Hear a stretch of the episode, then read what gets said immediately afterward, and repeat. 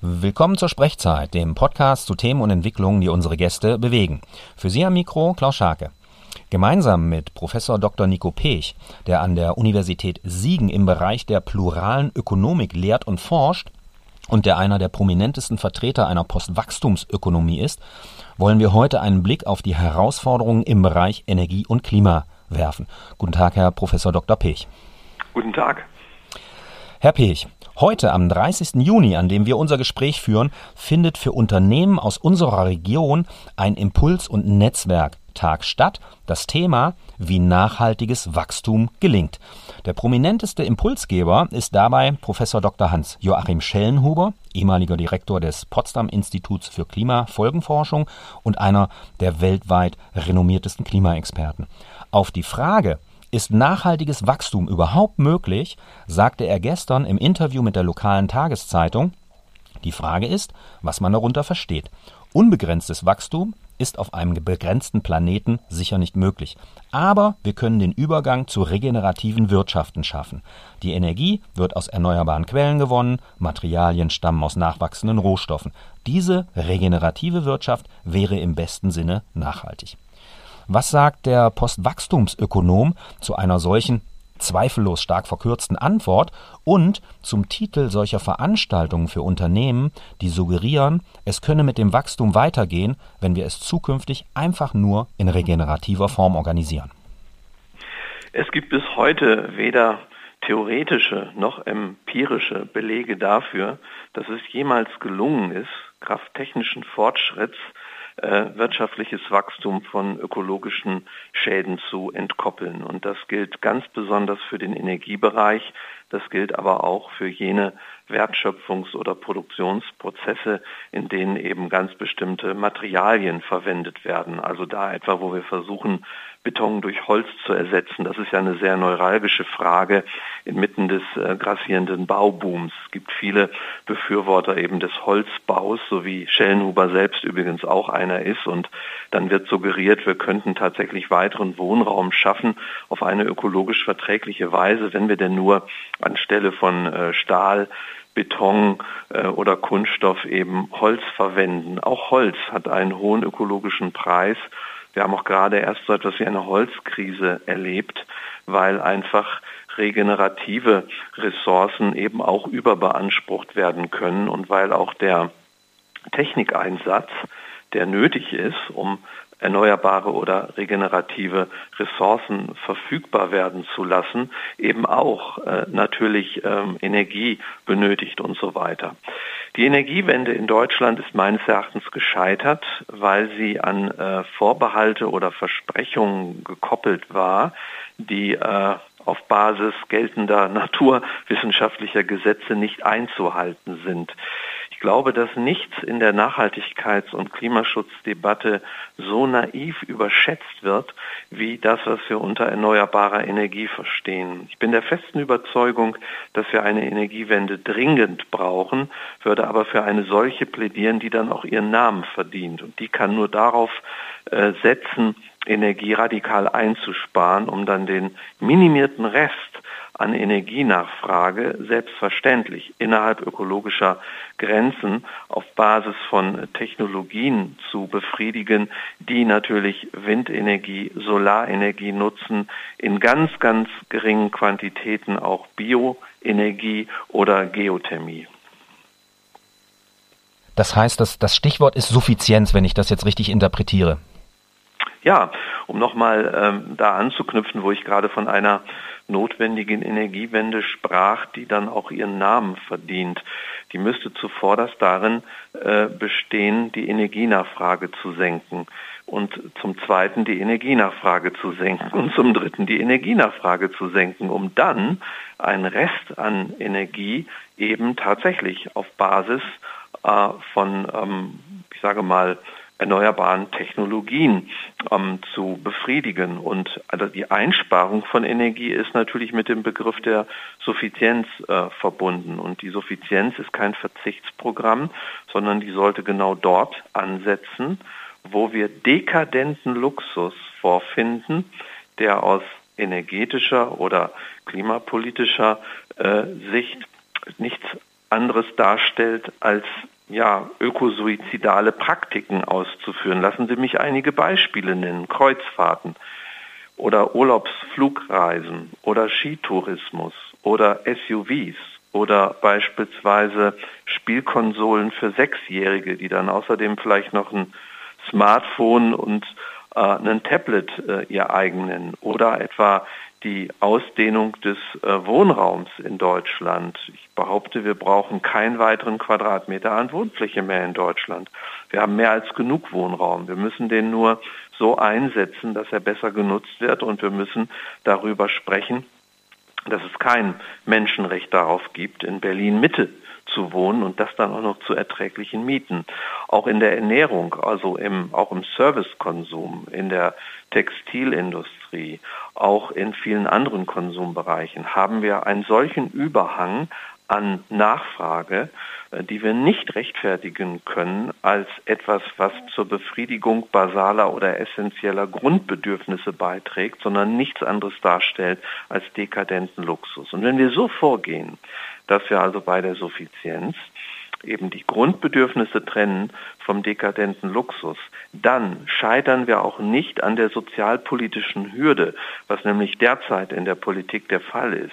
Das heißt, um es mal ganz plakativ auszudrücken, Menschen, die langzeitarbeitslos sind und von Hartz IV abhängig sind, äh, die gehen nicht auf die Barrikaden, wenn es eben keine Kreuzfahrten mehr gibt oder wenn Kaviar teuer wird oder wenn es keine äh, vergoldeten Smartphones mehr gibt oder wenn kein weiterer Wohnraum entsteht, der sowieso nur Luxuscharakter hat. Diese Menschen können sich das alles sowieso nicht leisten, was wir also aus Gründen des Klimaschutzes langsam aber sicher abbauen müssten. Und man kann vielleicht jetzt auch noch mal, ähm, wenn man wenn man jetzt den Bogen schlägt ins ins gesellschaftliche, ähm, um es mit äh, Bourdieu zu sagen, ähm, verfügen diese Leute oftmals ja auch nicht über das soziale und kulturelle pa äh, Kapital, sich ordnungsgemäß zu empören, wie das andere Leute können. Auch das ist selbstverständlich richtig. Die Klimaschutzdebatte, die wir führen, die ist natürlich sehr, sehr politisch und ideologisch aufgeladen. Es gibt inzwischen ja sogar Versuche, diejenigen, die sich kritisch mit dem Ausbau der Windenergie beschäftigen, äh, dem rechten Lager zuzuordnen. Ich weiß, wovon ich rede, weil ich da meine eigenen Erfahrungen gesammelt habe. Wir wissen natürlich, dass es tatsächlich erzkonservative, reaktionäre oder eben auch rechte politische Strömungen gibt, die den Unmut an der deutschen Energiewende aufgreifen, weil es sonst niemand tut. Es wäre eigentlich die Aufgabe der Linken und der wirklich ökologisch orientierten Menschen, mal die Frage zu stellen, wie es sein kann, dass wir die letzten Wälder, die letzten Landschaftsschutzgebiete, auch die sonstigen schützenswerten Bestandteile unserer ökologischen Mitwelt regelrecht industrialisieren durch Windkraftanlagen und jetzt natürlich auch den beschleunigten Ausbau der sogenannten Photovoltaik-Freiflächenanlagen. Was denn das für eine, für eine nachhaltige Entwicklung sein soll? Wir schützen da äh, praktisch angeblich das Klima, was nicht mal funktioniert, weil eben die erneuerbaren Energieträger völlig überschätzt werden. Und zweitens wird dann die Biodiversität, die landschaftliche Ästhetik und auch äh, die Qualität natürlich äh, einer der wichtigsten Ressourcen, nämlich des Bodens, wird äh, ruinös verschlechtert. Darüber muss gesprochen werden. Das heißt also, wir haben hier einen sogenannten materiellen Rebound-Effekt. Also selbst wenn es je gelänge, mit Hilfe eines beschleunigten Ausbaus äh, der ähm, Windenergie und der Solarenergie wirklich signifikant die CO2-Emissionen etwa in Deutschland zu senken, dann würde ich immer noch die Frage stellen, wie viel Fläche, wie viel andere Zerstörung in der Ökosphäre hat das denn äh, zum Preis gehabt? Das müssen wir diskutieren.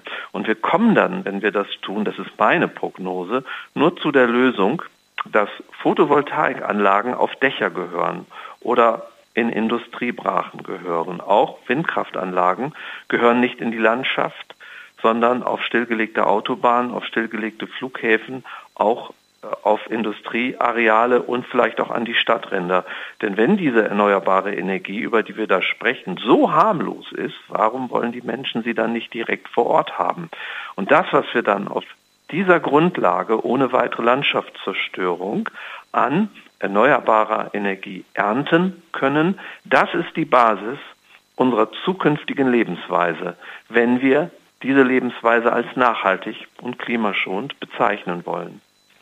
Jetzt, ähm, ich habe, Sie haben eben ein paar Beispiele angeführt. Ich habe ein ganz ähm, interessantes Beispiel jetzt erlebt bei einer Veranstaltung, die diese Woche in Kassel stattgefunden haben. Wir haben hier den zehnten Geburtstag der Bürgerenergiegenossenschaft Kassel und Söhre gefeiert.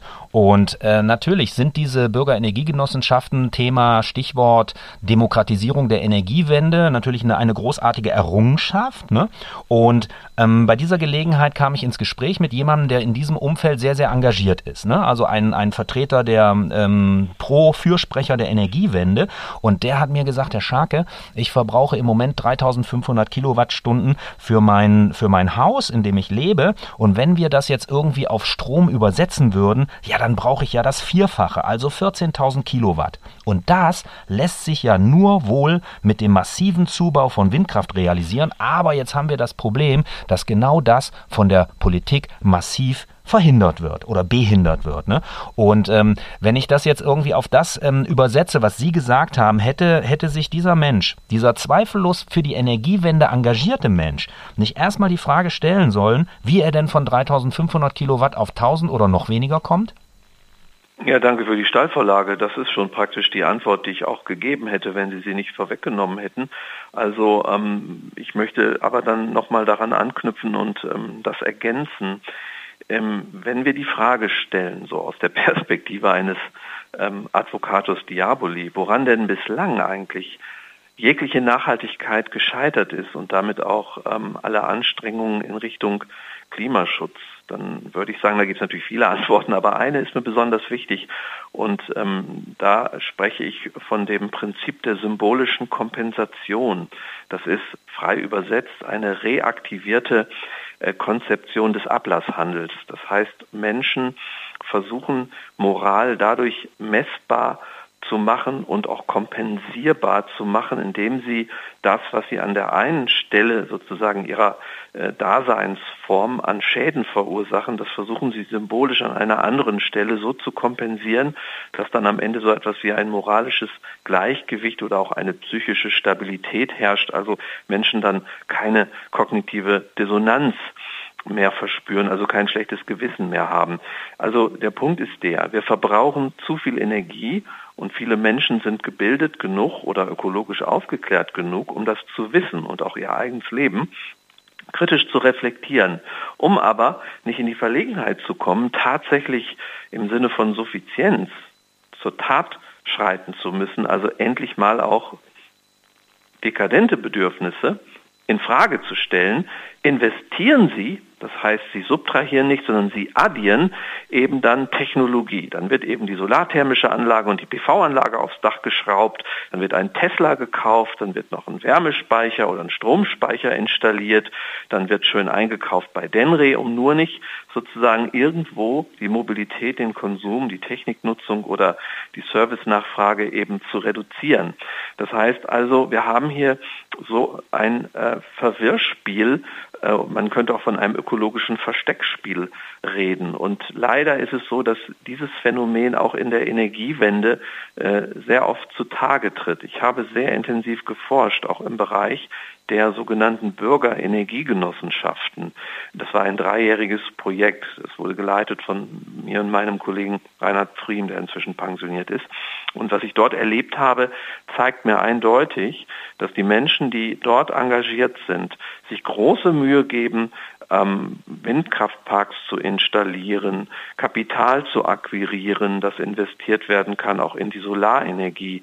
Aber da ist keine Lebensstilrelevanz. Dort wird nicht versucht, wirklich Einsparpotenziale zu erschließen. Ich wünsche mir, wenn wir also die eher bürgernahe oder die zivilgesellschaftlich verankerte Energiewende ins Visier nehmen, dass dort an erster Stelle die Frage steht, wie können die Aktivistinnen und Aktivisten, wie können im Rahmen von Energiegenossenschaften oder auch im Rahmen anderer Organisationsformen, die also sehr aktivistisch agieren, wie können da erstmal die Einsparpotenziale erschlossen werden? Wie können hier Lebensstile beschrieben und aufgebaut und auch exemplarisch vorgeführt werden, um Lerneffekte zu haben, die wirklich klimafreundlich sind? Denn wenn wir mal Klimaschutz näher betrachten, dann äh, ist es ja eine Lebenslüge, wenn wir sagen, ah, wir müssen die Elektromobilität ausbauen und die Passivhausbauweise dann auf Basis von Holzrahmenbau ist super und natürlich die ganzen Technologien zur erneuerbaren äh, Energienutzung. Nein, am Ende zählt nur die CO2-Bilanz eines einzelnen Individuums. Und bei acht Milliarden Menschen auf diesem Planeten und der Notwendigkeit, mindestens das zwei, wenn nicht 1,5 Grad Klimaschutzziel zu erreichen, ergibt sich, dass jedes Individuum pro Kopf und pro Jahr nicht mehr als eine Tonne an CO2-Äquivalenten direkt oder indirekt verursachen dürfte. Da hängt der Hammer. Und dann kann man natürlich ausgehend von dieser Vorgabe nicht sagen, dass Wind schlecht ist oder Solarenergie schlecht ist. Aber der Einsatz dieser Technologien ist nur ein Mittel zum Zweck, nämlich ein Mittel zur Ermöglichung eines global gerechten und klimaschonenden Lebens. Bei, also ich habe jetzt ähm, bei mir mein Stichwort ist nochmal sozusagen ähm, Verhaltensänderung. Ne? Und wir wissen ja, wir wissen ja auch aus der Forschung, dass genau das, also diese, diese Verhaltensänderung, die Sie in Richtung Suffizienz jetzt beschreiben und einfordern, dass das im Grunde genommen viel, viel schwieriger ist, als sich, wie Sie es eben sagen, eine, eine PV-Anlage oder, oder eine Solarthermieanlage aufs Dach zu schrauben. Ne? Also sind wir, sind wir grundsätzlich so drauf oder andere, anders gefragt, ähm, müssten wir nicht viel stärker über diese ganzen technischen Impulse hinaus ähm, ja bildungsmäßig wirken, dass diese Verhaltensänderungen überhaupt erst irgendwie möglich werden? Ja, natürlich. Wir müssen die Frage stellen, auf welche Weise wir eine Transformation mit Zielrichtung Klimaschutz anstrengen können, die eben nicht mehr auf technischem Wandel beruht, sondern auf kulturellem oder sozialem Wandel. Und Sie haben das Stichwort Bildung gerade genannt. Also ich würde vorschlagen, dass also ein Pflichtfach eingeführt wird, überall im Schulsystem. Ein Fach, das dann auch nach mindestens fünf Jahren wiederholt werden muss von den jungen Menschen, wenn sie sich weiterentwickelt haben und wenn sie eben äh, besser auch in der Lage sind, ähm, Sachverhalte rund um das Thema Nachhaltigkeit und Klimaschutz ja zu reflektieren und auch besser in der Lage sind, persönliche Konsequenzen daraus zu ziehen. Dieses Pflichtfach könnte den Titel tragen Ökologische Verantwortung für das 21. Jahrhundert. Denn äh, wie es in der Betriebswirtschaftslehre so schön heißt, man kann nicht managen, was man nicht messen, was man nicht darstellen, was man nicht sichtbar machen kann. Die jungen Menschen müssen einfach lernen, dass ihr Überleben davon abhängt, zukünftig so eine Art doppelte Kontoführung äh, zu praktizieren. Wir haben nicht nur ein gewisses Quantum an Geld, äh, das wir ausgeben dürfen, aber mehr auch nicht, außer wir verschulden uns systematisch und wir haben auch ein ökologisches Konto. Nicht jedem Menschen kann alles zustehen, sondern wir müssen wirtschaften mit einer gewissen Menge an ökologischen Ressourcen, die jedem Individuum pro Jahr zustehen können. Das ist eine regulative Idee, das ist keine Zwangsherrschaft, das ist auch keine Ökodiktatur.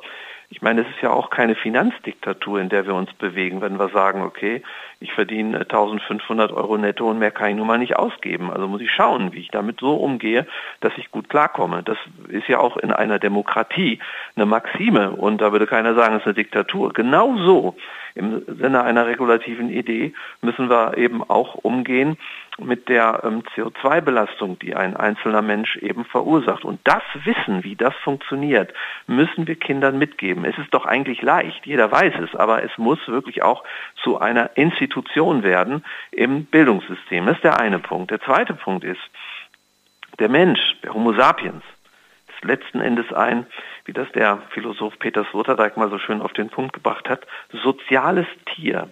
Ein soziales Tier oder eine äh, Kreatur, die also natürlich sich von sozialem Verhalten leiten lässt, ist daran erkennbar, dass sie am ehesten Neuerungen im Bereich des Handelns, des Verhaltens übernimmt, wenn diese Kreatur nicht allein damit ist. Wenn sie sich in sozialen Umgebungen bewegt, in denen diese Neuerung schon einen positiven Widerhall hat. Noch besser ist es, wenn einem schon andere Menschen begegnen, die also durch vorgelebte Beispiele und nicht nur durch Forderungen, die gestellt werden und politisch korrekt sind, sondern durch vorgelebte Beispiele die Praxis vorwegnimmt, von der sich sagen lässt, wenn das möglichst viele oder sogar alle Menschen machen, dann geht die ökologische Rechnung auf. Und diese Vorbilder, diese Avantgardisten, aber auch die Orte, die wir oft als Reallabore bezeichnen, wo die neuen Praktiken ausgeführt und dann auch in Erscheinung gebracht werden, die sind der Engpassfaktor der nachhaltigen Entwicklung. Daran mangelt es. Und daran mangelt es deshalb, weil eben die Nachhaltigkeits-, insbesondere die Klimaschutzdebatte immer noch durchsetzt ist von ich muss es so hart sagen, von reiner Bigotterie. Die richtigen Forderungen stellen, aber die Forderungen immer zu delegieren in ihrer Ausführung oder Verwirklichung an irgendetwas, was außerhalb meiner selbst steht. Und die beiden Blitzableiter sind einmal die Politik, die böse, böse Politik, die sich überhaupt nicht anschickt, den Kapitalismus endlich abzuschaffen und genug Windkraftanlagen zu bauen. Da liegt der Hase im Pfeffer, kann ich schön sagen, um mein Gewissen zu entlasten. Oder die Technologie selbst, indem ich sage, es muss alles von technischer Seite geregelt werden. Ich brauche eine Wärmepumpe, ich brauche einen Tesla, ich brauche eine solarthermische Anlage und, äh, nee Quatsch, die brauche ich ja nicht, wenn ich eine Wärmepumpe habe, aber eine PV-Anlage und und so weiter und so fort. Und wenn das nicht da ist, und wenn das nicht finanziert wird durch den Staat, dann trifft mich auch keine Verantwortung. Mit diesen Ausreden muss Schluss gemacht werden. Und da brauchen wir auch Störenfriede, die aus wissenschaftlicher Perspektive ganz klar sagen, dass dies nicht der richtige Weg ist. Und äh, das ist auch meine Rolle. Mhm. Jetzt, ähm, Sie sagen gerade, ne, wir, wir, brauchen, wir brauchen die Störenfriede auch in der Wissenschaft. Ähm, ich habe, ich nehme Lehraufträge an der Universität Kassel wahr, beispielsweise am Fachbereich Architektur, Stadt- und Landschaftsplanung. Und was mir ein Stück weit ähm, Hoffnung macht, ist, dass ich die jungen Leute, die in meinen Seminaren sitze, erlebe und ähm, die wollen gerade in diesem planerischen Bereich, in den sie später einsteigen werden, ähm, die wollen einen Beitrag leisten. Für die ist Nachhaltigkeit ein ganz, ganz großes Thema, also so im positiven Sinne. Jetzt haben Sie sehr, sehr ähm, engagiert dafür gesprochen, wir müssen letztendlich den Nachhaltigkeitsbegriff erstmal definieren, damit wir wissen, worüber wir reden. Also das heißt, muss, äh, müssen solche Dinge halt auch an diese großen Ausbildungseinrichtungen wie Universitäten hineingetragen werden, damit genau das dann irgendwo in der Folge halt auch ins, ins Leben kommt.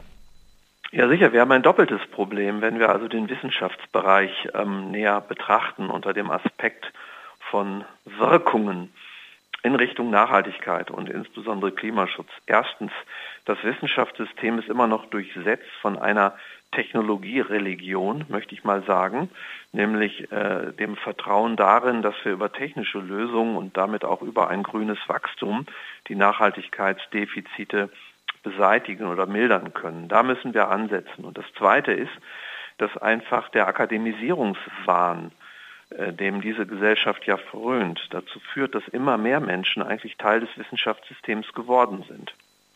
Und das wiederum ähm, bedeutet, dass die Lebensweise der Wissenschaftlerinnen und Wissenschaftler meistens alles andere ist als nachhaltig. Wir sollten auch in den wissenschaftlichen Einrichtungen, das sind natürlich zuvor das die Hochschulen, aber das sind auch die An-Institute oder die Forschungseinrichtungen, sollten wir erstmal, um es ganz äh, ich sage mal, sporadisch zu sagen, vor der eigenen Haustür kehren. Wenn ich mir überlege, äh, wie viel Flugreisen beispielsweise auch von denjenigen ausgeführt werden, die von sich behaupten, sie würden in der Nachhaltigkeitsforschung aktiv sein und wie sich das auch überträgt auf die Lebensweise der Studierenden, die ja letzten Endes auch in gewisser Weise oft dem nacheifern, was ihnen vorgelebt wird, ja, vom wissenschaftlichen Spitzenpersonal. Ich mir das alles anschaue, auch die Geschwindigkeit, mit der also die technischen Ausrüstung eigentlich äh, der, der Arbeitsplätze äh, ausgewechselt werden, also gerade im Bereich der Digitalisierung, dann kann ich sagen, da ist noch viel Luft nach oben. Hm, vielleicht nochmal, also abschließend bei all dem, was Sie sagen, da ist mir eine Metapher in den Sinn gekommen, die, soweit ich mich richtig erinnere, Serge Latouche zugeschrieben wird, einem Vertreter der Décroissance-Bewegung aus Frankreich, der mal gesagt haben soll, wenn du merkst, dass der Zug in den du eingestiegen bist, mit voller Geschwindigkeit in die falsche Richtung fährt, hilft es dir nicht darauf zu hoffen, er möge seine Geschwindigkeit reduzieren. Und ähm, ich meine, das ist die Quintessenz möglicherweise unseres Gespräches, dass, äh, dass, dass wir da sehr, sehr intensiv drüber nachdenken müssen, oder? Selbstverständlich. Völlig klar. Serge Latouche ist aber auch jemand gewesen, der, ähm, es gibt ja ein wichtiges Buch ähm, in deutscher Übersetzung von ihm, Es ist genug, heißt dieses Buch, ist im Ökom Verlag erschienen. Und Serge Latouche ist äh, ein, ein großartiger Theoretiker gewesen und ich möchte sagen, auch am Ende ein Aktivist, der also auch sehr zweigleisig argumentiert hat. Er hat ganz klar äh, zum Ausdruck gebracht, was jetzt eigentlich der Auftrag der Politik sein müsste. Er hat sogar ein kleines politisches Programm formuliert, das ich sehr, sehr anspruchsvoll finde und nur unterstützen kann. Er hat aber auch darauf hingewiesen, dass wir uns nicht allein auf die Politik mehr verlassen können, sondern dass der zivilgesellschaftliche Aktivismus, dass die Störenfriede, dass also die vorgelebten Beispiele in den Regionen, in denen, wie er sich auszudrücken pflegt, relokalisierten Versorgungsformen, dass das von immenser Bedeutung ist. Das hat mir sehr gut gefallen an Serge Latouche, äh, den ich wirklich schätze.